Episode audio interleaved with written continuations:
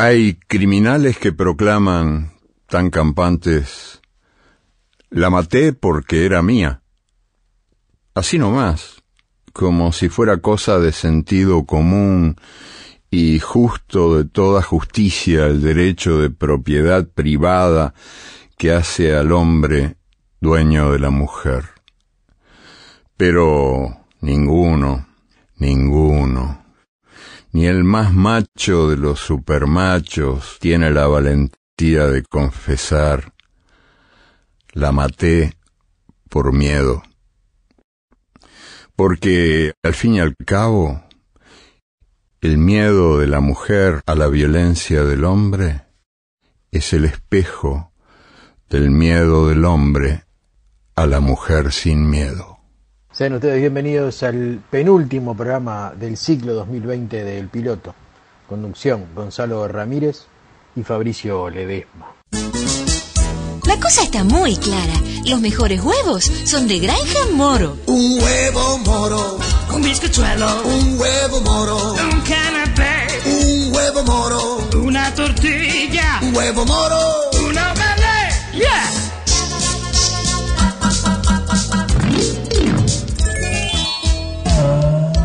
Cosa está clara, clara, clara. La gente pide moro cuando quiere calidad. Huevos. Granja Moro. Oh yeah. Is this the real life? Is this just fantasy? Caught in a landslide, no escape from reality. Open your eyes,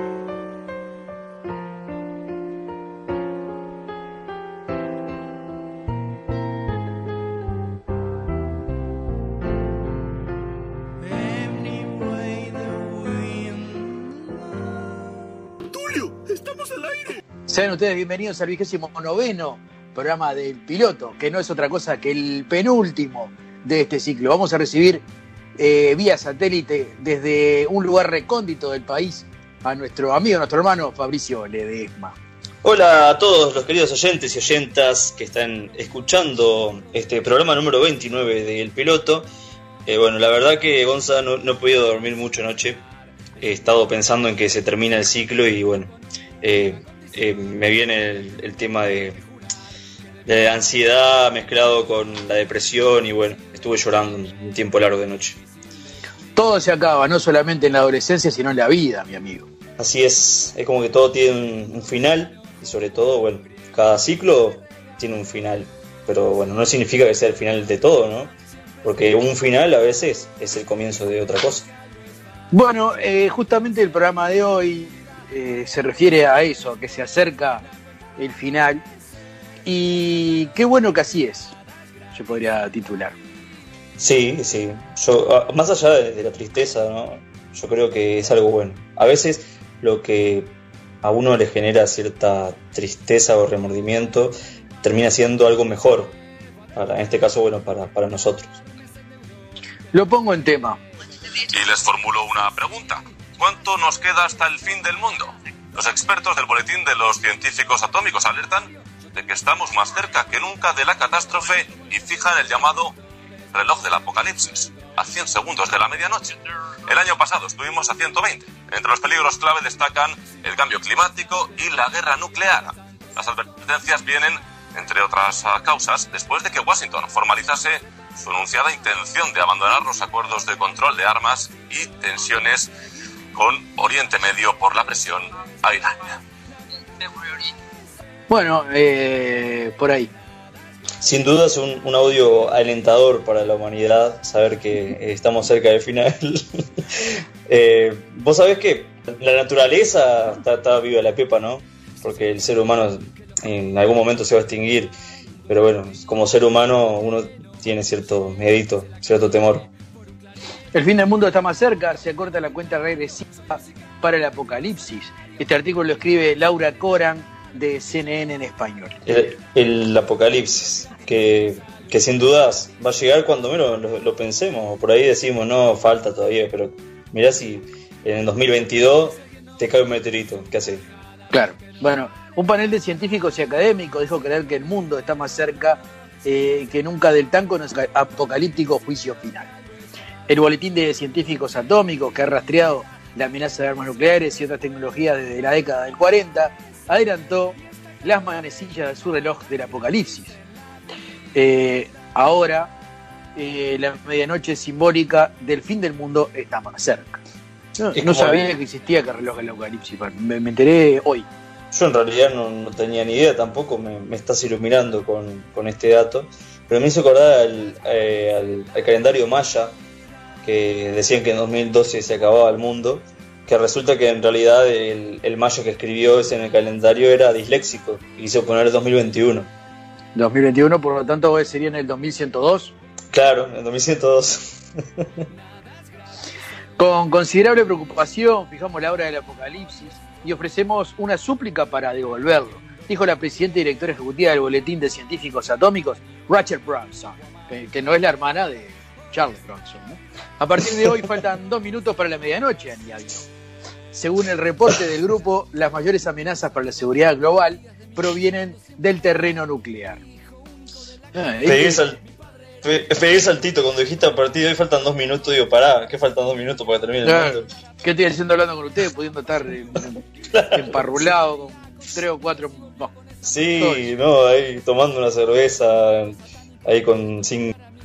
No, voy a seguir. Usted es tan sano, es tan sano. Conserve esa, esa- esa- eso, eso que lo tiene tan sano y tan joven. Hasta, hasta el fin del mundo, hasta el fin del mundo, sano. El programa de armas nucleares de Corea del Norte avanzó notablemente en 2017, aumentando los riesgos para este país en sí mismo. Otras naciones de la región y Estados Unidos destacan informe. La retórica hiperbólica y las acciones provocadas de las dos partes han aumentado la posibilidad de una guerra nuclear por accidente o por un error de cálculo, insistió. Eso de las guerras nucleares es un riesgo que últimamente está más en rojo, ¿no? Porque muchas veces, no sé si, bueno, ha escuchado, le iba a decir, justo escuché el, ruido de, tomar el mate, pero además de eso, cuando nosotros est- estamos en las noticias mirando, por ejemplo, el tema de Atucha, que está ahí en, en- enfrente acá, eh, cruzando el charco en Argentina, como estaba en riesgo de que Atucha, eh, la, la ¿El tema de qué? nuclear esta- Atucha, ¿no conoce la central nuclear de Argentina? Estaba en riesgo de, de poder tener una cierta explosión y en ese momento yo dije, pa, estamos a menos de 100 kilómetros de esa central y en cualquier momento podemos explotar todo, ¿no? Como que te genera un cierto temor. Eh, pero no es la única planta, ¿no? En Argentina. Que no, en Argentina debe haber más, pero creo que era la más cercana a. Me acuerdo yo estaba en Palmira y era ahí enfrente, no sé si es en. No, no quiero decir en el lugar, pues me- seguramente me voy a equivocar, pero sé que estaba cerca ahí de Palmira. Acá hay tres. En, en- en Google, Google, eh, yo pongo central nuclear en Argentina y me muestra tres. Atucha 1, Atucha 2 y central nuclear en Balse. Una queda en. Córdoba, otra en la provincia de Buenos Aires y otra en Buenos Aires mismo. ¿Y la provincia de Buenos Aires en qué parte sería? Lima, dice. Ah, entonces capaz que es la que estaba en Buenos Aires. Eh, capital. 34 87 42 46 77 es el teléfono si quiere llamar. Eh, esa es Atucha 2. Llamen y hablen con Pedro, que les podrá decir más. Bueno, hablo con, con San Pedro después. ¿Qué le iba a decir? No, estaba mirando, estaba mirando la- el mapa. Este, tanto lío hicieron por, por, por las pasteras. Durante la conferencia de prensa de este jueves, los miembros del panel también discutieron algunas de las amenazas específicas que lo llevaron a cambiar la hora del reloj. En particular, varios panelistas lamentaron de lo que consideraron una renuencia por parte de los legisladores para aprovechar los datos científicos. Divorciar las políticas públicas de la realidad empírica nos pone en peligro a todos, aseveró el físico eh, teórico Lawrence Cross. ¿eh? Añadiendo que lo que necesitamos es ser políticas basadas en la evidencia, no crear evidencias basadas en la política. Qué linda, qué linda, qué linda frase. Sí, muy muy lindo como para poner ahí eh, Cross, no me acuerdo el nombre, y filósofo. Ahí va, Lawrence Cross, el de la moto. Leonardo. Leonardo. El, el Leonardo Cross. Sí, acá en Uruguay sería Leonardo. Además del grupo mencionó repetidamente al gobierno del presidente Donald Trump eh, por políticas que eh, a consideración del boletín de científicos atómicos son boletín de- hay un boletín de científicos atómicos son dañinas incluidas la decisión del año pasado de retirarse del acuerdo climático de París y el menosprecio por el acuerdo nuclear de Irán. Viste que arma, que arma de doble, perdón, viste que arma de doble filo la tecnología, ¿no? Porque sin tecnología no había ni de, de un desastre nuclear. A partir de la tecnología y de todos esos inventos nucleares, tenemos la posibilidad de, de llegar muy lejos, de tener ciertas, ciertas cosas que antes no teníamos, comodidades y otras, otras cosas que nos facilitan la vida, pero a la vez tenemos un riesgo muy importante para el mundo. Y sobre todo que la, cuando empezaron con el tema de la, de la energía nuclear, se había dicho que era una energía más limpia y menos dañina para el, para el planeta. Sí, Este, pero bueno, después obviamente demostraron que no, no eran capaces de, de, de- de sostener tamaño poder y se hicieron cualquier cagada, ¿no? no este, podría haber accidentes eh, por todos lados, bueno, eh, pruebas nucleares que se hicieron, todo lo demás para ver, es como, como viste, eh, a ver hasta dónde llegamos. Y bueno, la verdad que Claro. es como darle mucho poder a, a gente que no le da la capacidad, ¿no?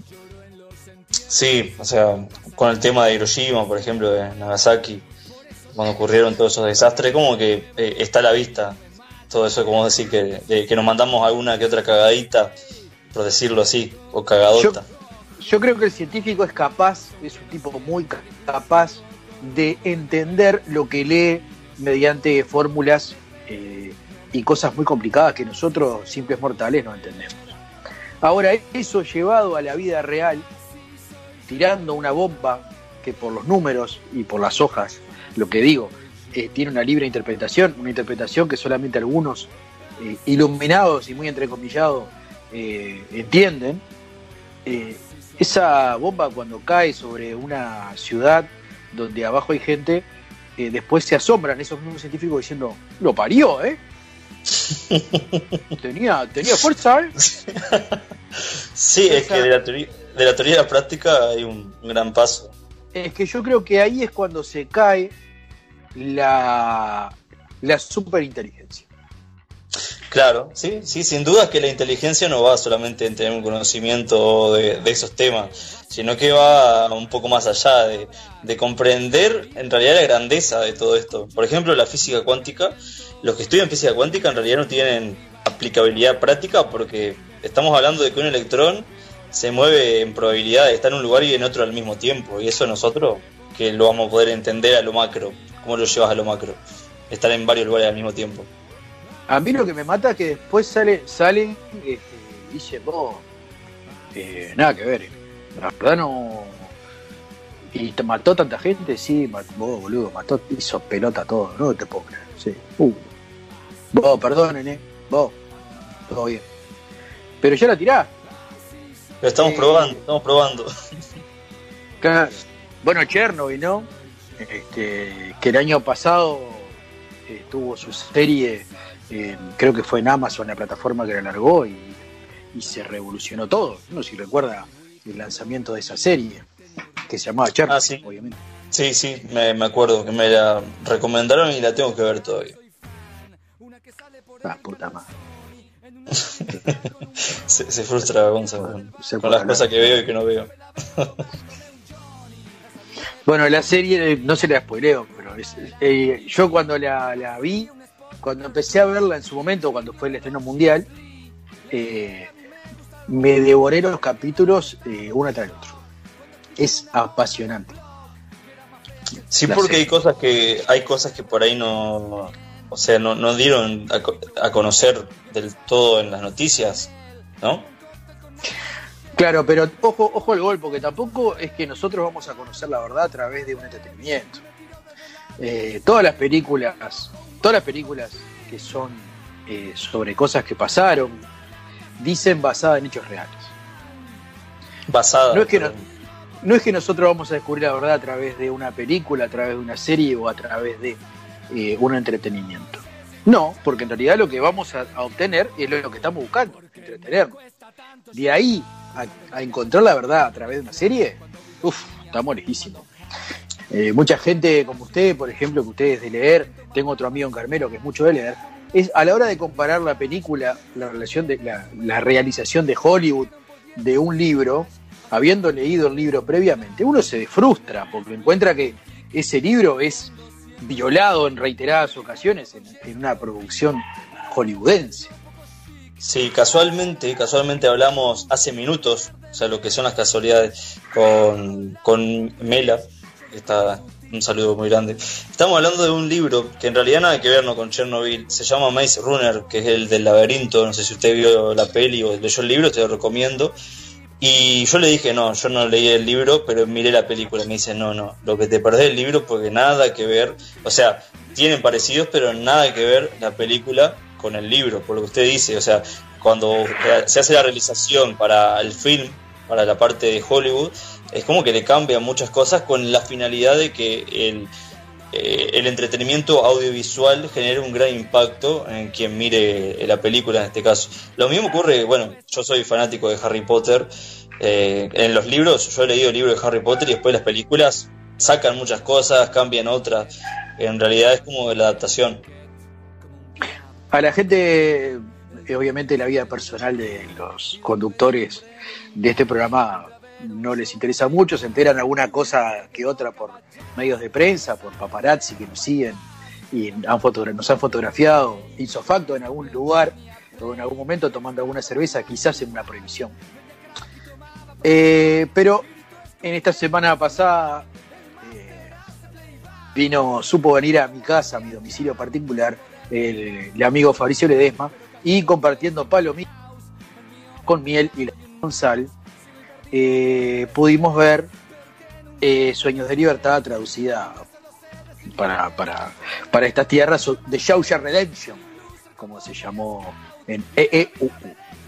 Eh, allí se ve una adaptación de, una, de un libro que, habiendo visto la película ahora conmigo, usted, recuerdo verlo llorar a mares este, mientras mirábamos la película. Yo siempre tengo un- una caja de tisu perfumados al costado, a, mi izquierda. Este, recuerdo que, que me, me vació dos cajas. Este, eh, lo invito a, a leer Bueno, eh, voy a aceptar la recomendación porque como usted dice, justo se dio a comentar antes que me lo diga, de que observe esa escena.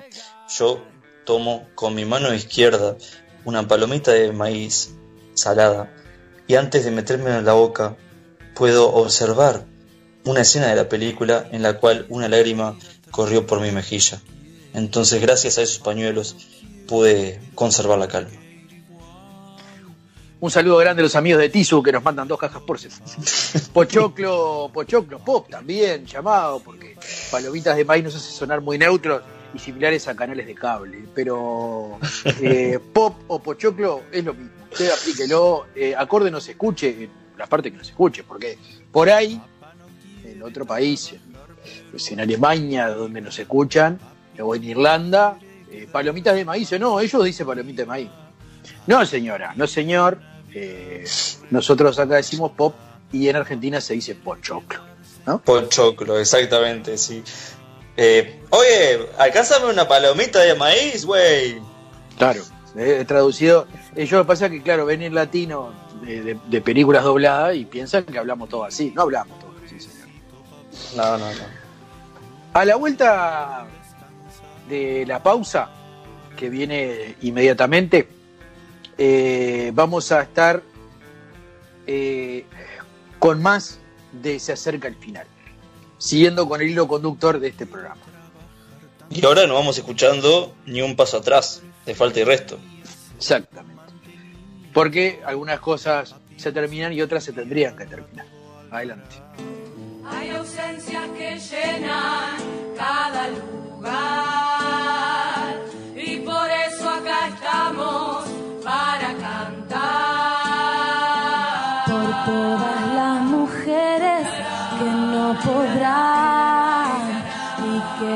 ser mujeres hoy ya no están. No es traición y rencor.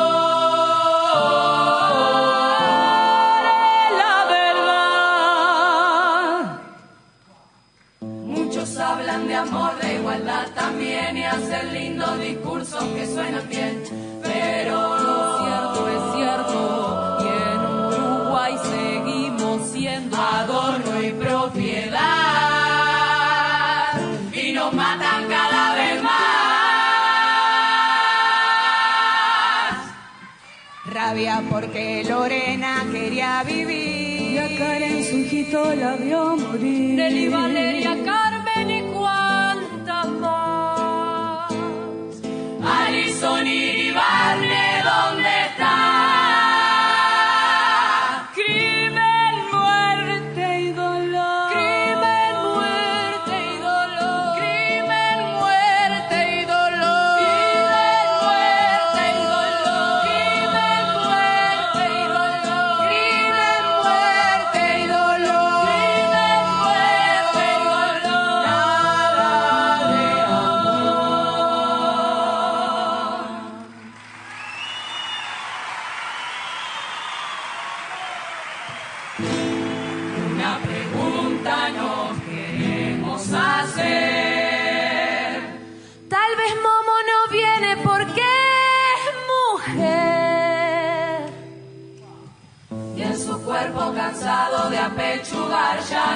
tiene más fuerza para bailar y no logra olvidar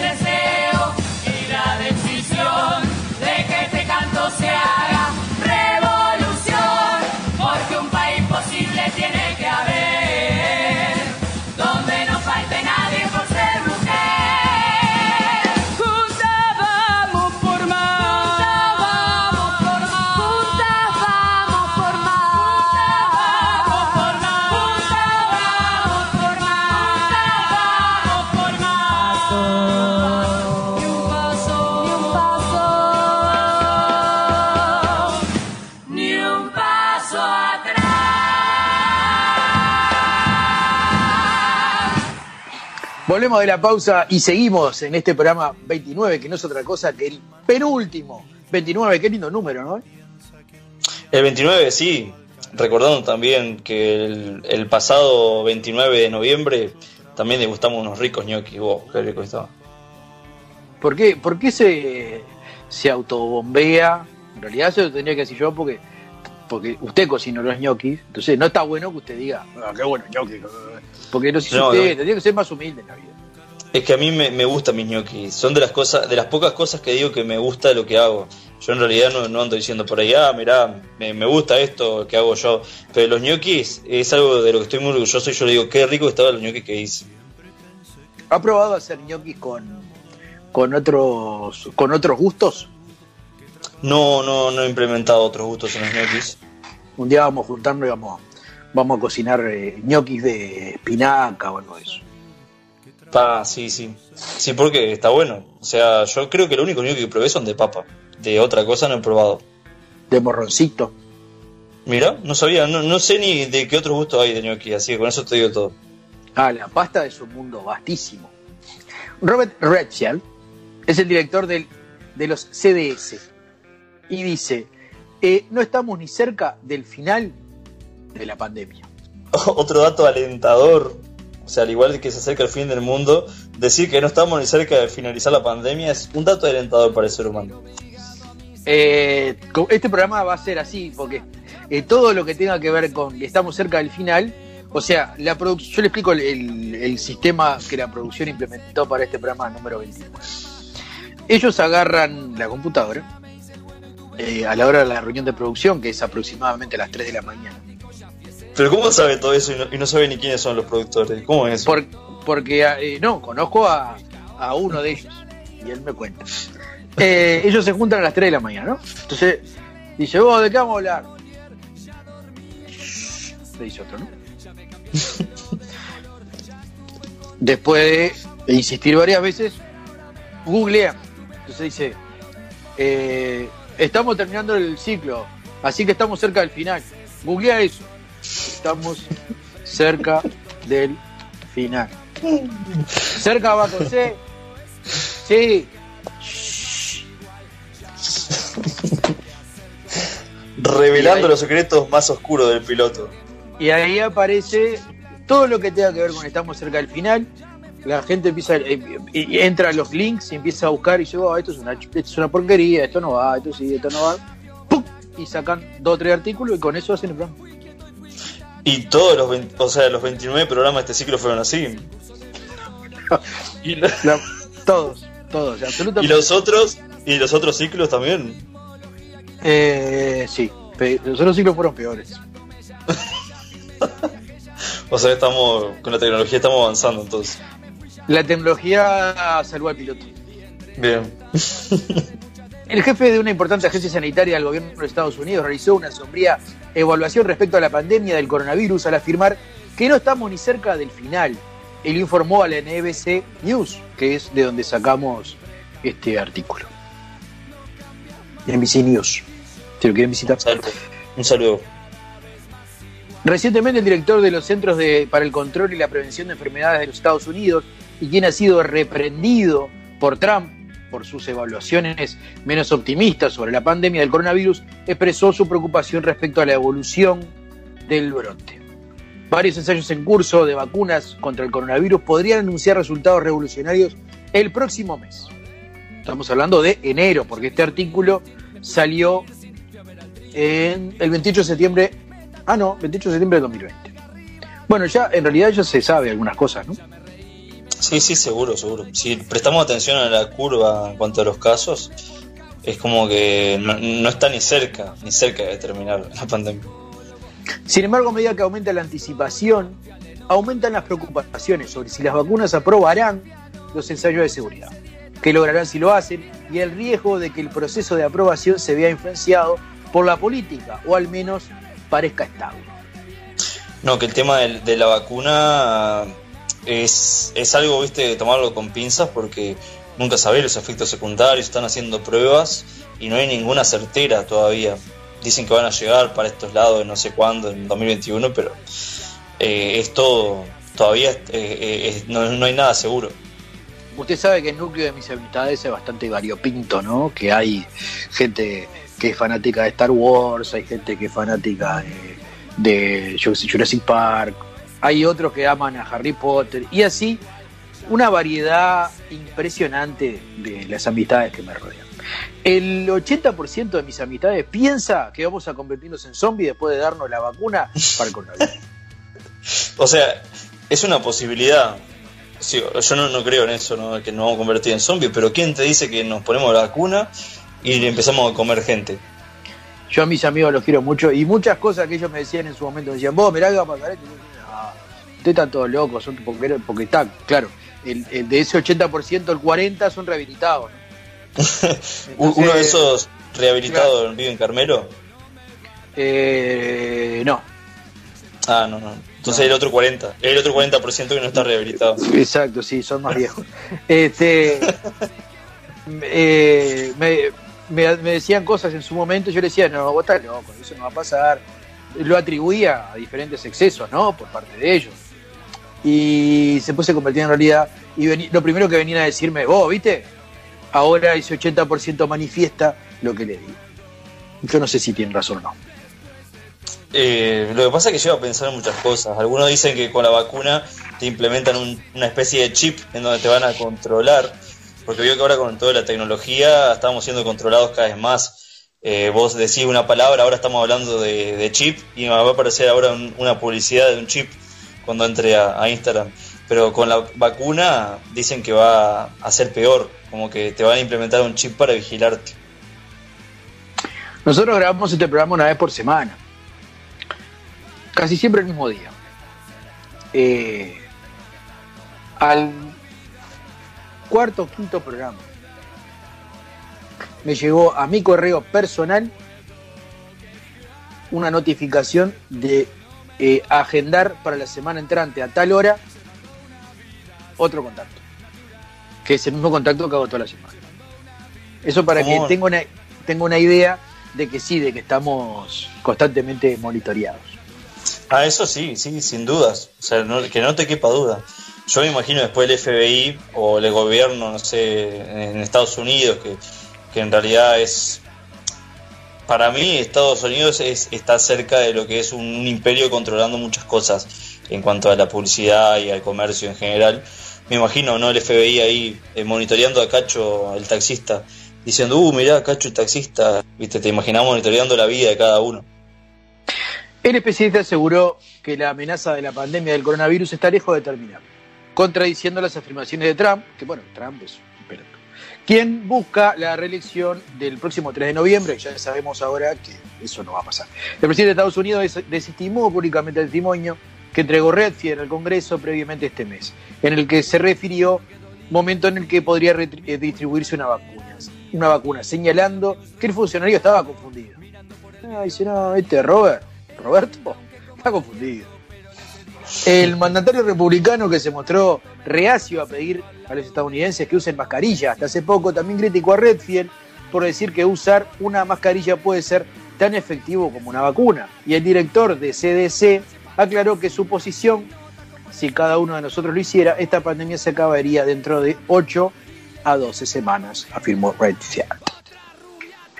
O sea que si todos nos limitamos a usar siempre a tapabocas y a respetar todo lo que es el protocolo, dice que terminaríamos en ocho semanas. Eso es lo que dijo Roberto. ¿Y qué, qué veracidad tiene Roberto?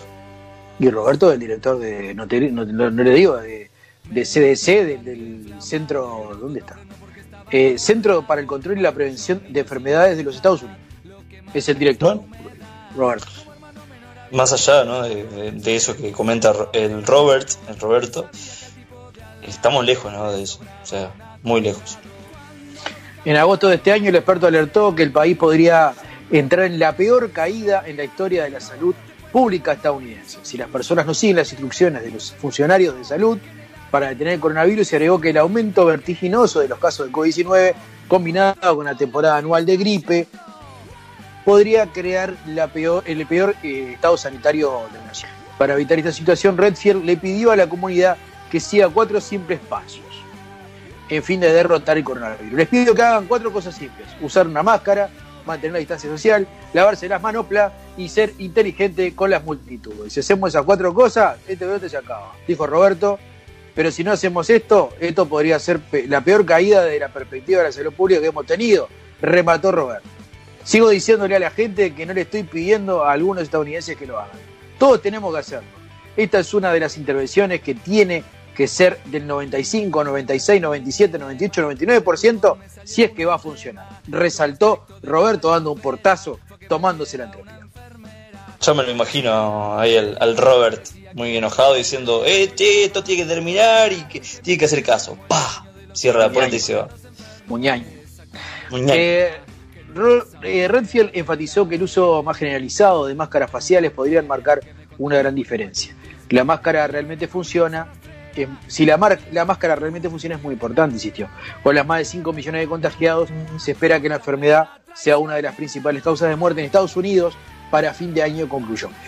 Estamos hablando de que una pandemia en Estados Unidos es algo muy grave porque no todos tienen acceso a la salud pública. Porque simplemente porque no existe. Seguro, seguro, sí, sí, porque hay cosas, o sea, está muy privatizado en esa zona.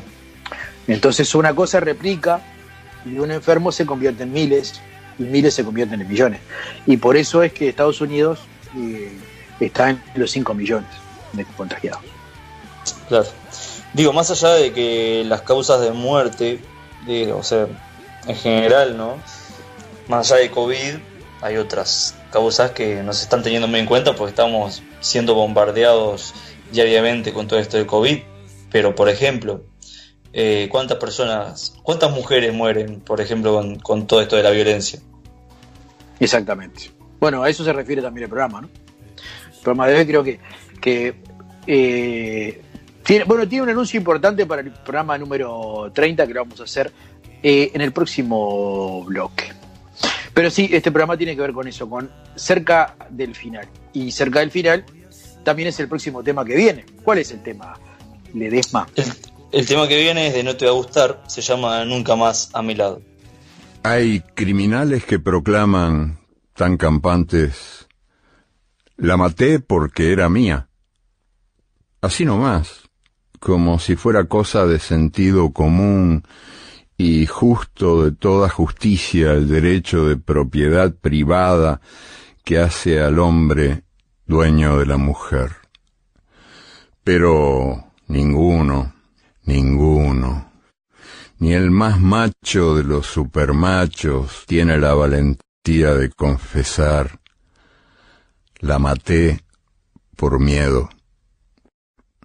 Porque al fin y al cabo, el miedo de la mujer a la violencia del hombre es el espejo del miedo del hombre a la mujer sin miedo. La golpeó,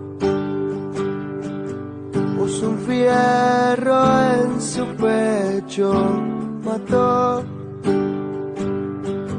la esperanza de un hecho, inventó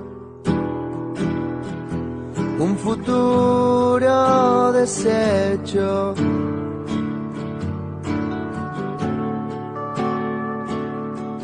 Salió así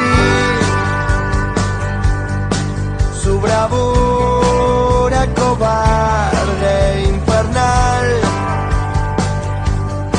tristemente aceptada, normal.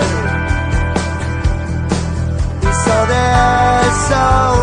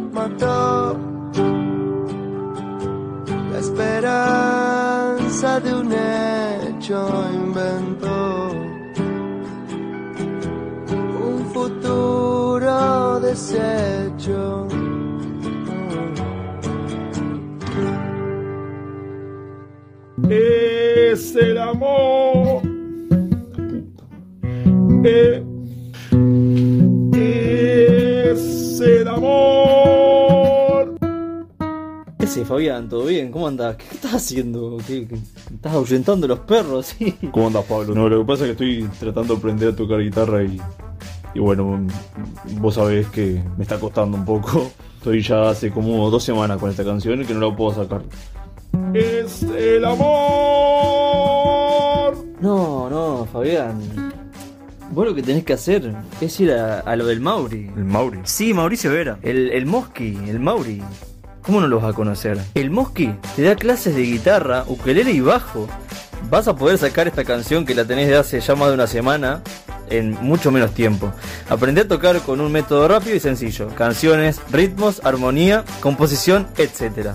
Clases online, presenciales, a domicilio, Costa de Oro y Montevideo. ¿Qué más querés? Llama al 095 89 71 20. Recordá, anotá, mirá. 095 89 71 20. Y ya con eso tenés solucionado. No hace falta que, que estés practicando vos solo acá sin tener idea de nada. Ah, bueno, gracias. La verdad que, que me estás dando una mano impresionante porque no me sale y vos sabés que me está costando un poco. Es el amor.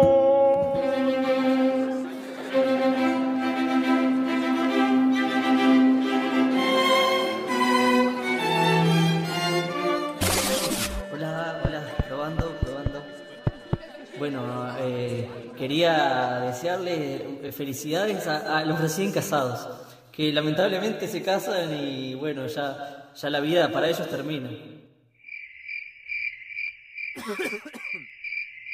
¿A tu fiesta le hace falta un comediante? No esperes más. Si querés a Diego Maton animando tu evento, contáctalo al 099 21 41 47. Sí, Diego Maton, comediante 099 21 41 47.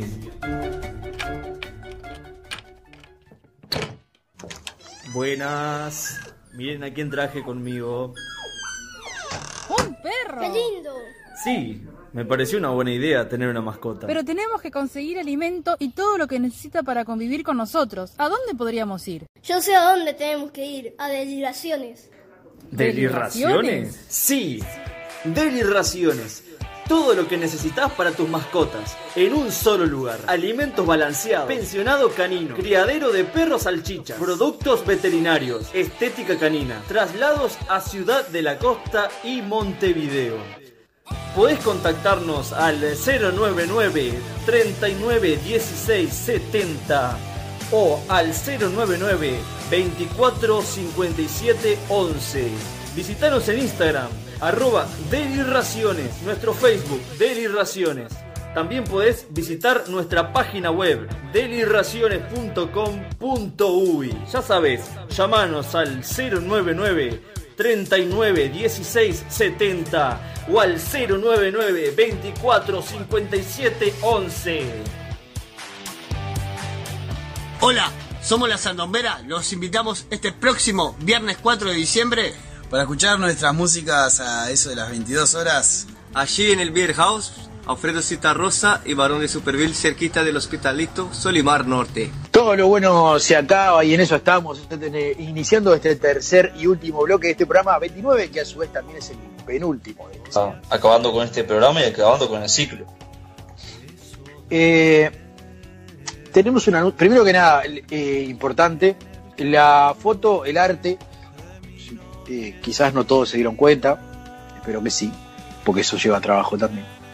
Que mm, cada eh, programa del piloto, subido a las plataformas de podcast, tiene un arte diferente. ¿Qué es el arte? Es cagarte de frío. No, el arte es la foto que tiene cada capítulo. Cada capítulo tiene una foto diferente.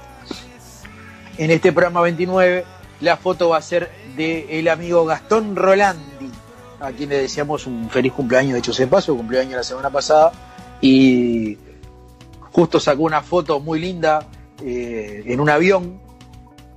Entonces, bueno, eh, siendo una idea que tenemos con Fabricio hace tiempo de, hacer fotos temáticas de los oyentes y todo lo demás, que nunca lo llevamos a cabo. Siempre, siempre quedó ahí la conversación, como han quedado tantas. Yo digo, ah, qué bueno que los oyentes mandaron fotos de avión. Sí, vamos a ver fútbol, bueno. Y está quedado. Ahora, eh, bueno, Gastón Rolandi hizo esa, es sin saberlo, obviamente, se sacó una foto en una cabina de avión y por eso va a ser el arte de este programa número 20. Un abrazo grande, Gastón, Gastón Rolandi. Te mandamos un saludo desde acá de- del piloto. Y la producción también te saluda. No, ah, eh, me dicen eh, en la cucaracha que no todos. Ah, no, bueno, ok. Tenemos gente muy indeseable en la producción. Yo, usted, usted porque no sabe. Me imagino. El último programa va a ser disfrutar de, de- bueno, de lo- primero que nada, clandestino, eh, más allá de una banda, es una conjunción de amigos despuntando un vicio, que es la música. Sí. Entonces, eh, yo la idealizo, idea- idealizo digo porque todavía no se hizo, obviamente es todo futuro. Eh, como una reunión de amigos donde van a juntarse para ensayar, van a, vamos a poder grabar eh, ese ensayo de algún tema, grabar algún tema que en vivo. y si se puede de- hablar de, del principio, de cómo empezó esto, pero más allá de eso, lo que digo, el grupo musical no es otra cosa que una conjunción de amigos despuntando un vicio. Bueno, sí, el programa que viene vamos a estar con Clandestino, nos vamos a juntar, aprovechando que Franco, que está en Nueva Palmira, viene para acá, para, para Montevideo. Eh, aprovechamos y nos vamos a juntar con el piloto como para, para hacer algún temita, para, para conversar un poco y bueno, y disfrutar de, de ese programa todos clandestineando. Y ese va a ser el punto final del programa que empezó, este ciclo empezó con música y termina con música. Por eso es que es tan importante el cierre musical de esta banda. Yo le quería preguntar si usted se quiere despedir de los oyentes este programa o el otro. Yo prefiero despedirme el programa que viene, ya que va a ser el último, descargarme en el Mm. último programa. Qué frase. Descargarme todo. Descargarme en el último programa. Titúlese. Bueno, muy bien. Bueno, eh, entre las cosas, ya que estamos hablando del final, que primero hablamos del fin del mundo que se acerca, del final de la pandemia que se aleja, eh, vamos a hacer alusión a que hay un- una de las cosas que, a, nuestro pensar, que debería terminarse lo más rápido posible. Porque hay una realidad y es que la violencia en realidad está cada vez más entre nosotros y sobre todo la violencia de género. Por lo que comentábamos anteriormente, cuántas mujeres son encontradas, a veces al contrario, no encontradas o que se, se sabe que, que murieron. Bueno, es algo, es un deseo que tenemos con el piloto de que esto termine pronto. El Día Internacional de la, de la Eliminación de la Violencia contra la Mujer se conmemora el 25 de noviembre para denunciar la violencia que ejerce, se ejerce sobre las mujeres en todo el mundo y reclamar políticas de todos los países para su erradicación. La convocatoria, fue iniciada por el movimiento feminista latinoamer- latinoamericano en 1981 en conmemoración de la fecha en la que fueron asesinadas en 1960 las tres hermanas Mirabal, Patria, Minerva y María Teresa, en la República Dominicana. En 1999, la jornada de reivindicación fue asumida por la Asamblea General de las Naciones Unidas por resolución 54-134, el 17 de diciembre de 1999, entendiendo por violencia contra la mujer todo acto de violencia basado en la, en la pertenencia al sexo femenino que tenga o pueda tener como resultado un daño o sufrimiento físico, sexual o psicológico para la mujer, así como las amenazas de tales actos. La coacción o la privación arbitraria de libertad, tanto si se producen en la vida, en la vida pública como en la vida privada, e invitando a gobiernos, organizaciones interna- internacionales y organizaciones no gubern- gubernamentales a convocar actividades dirigidas a sensibilizar a la opinión pública sobre el problema de la violencia contra las mujeres. La violencia contra las mujeres se ha convertido en un problema estructural. Se dirige hacia las mujeres con el objetivo de mantener o incrementar su subordinación al género masculino.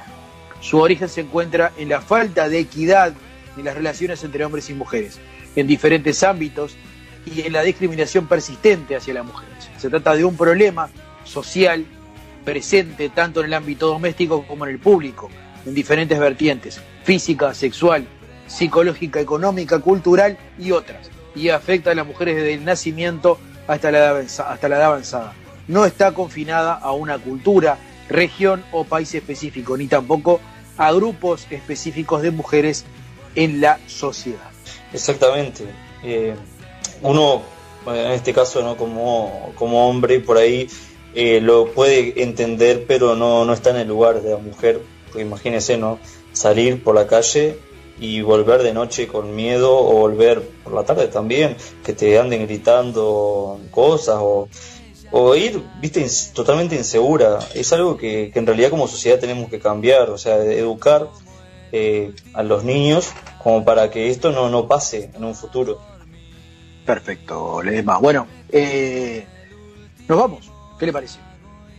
Bueno, sí, yo creo que en este caso ya estamos finalizando, ya que hablamos del final, con este programa número 29. Así que, bueno, usted, señora, señor, eh, niño, niña, adolescente, adolescenta, que esté escuchando este programa, siga haciendo lo que estaba haciendo, cuídese y nos estamos viendo la semana que viene, nos estamos escuchando, mejor dicho, en el último programa, en el programa número 30 del piloto, ciclo 2020. De mi parte será hasta el próximo programa que será no otro que el último de este siglo 2020. Así que un abrazo, amigos, amigas, amigues. Manzanares Sociedad Anónima, una institución que ha crecido junto a los uruguayos con más de 90 sucursales a lo largo del país. Toda una tradición de buena compañía tuvo mucho gusto en presentar este programa.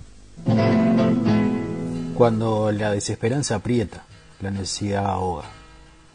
Y cuando los sueños se han roto, no queda más que comenzar de nuevo. Una nueva rama, una nueva hoja, una nueva flor y una nueva ilusión. Y el círculo vuelve a comenzar. Pero nada está perdido, solo es una nueva oportunidad de reivindicarnos ante nuestras vidas, ante nuestros actos, ante nosotros mismos, con la esperanza que perdimos y volvimos a recuperar, porque siempre habrá sueños caídos y sueños nuevos. Memorias de ocaso.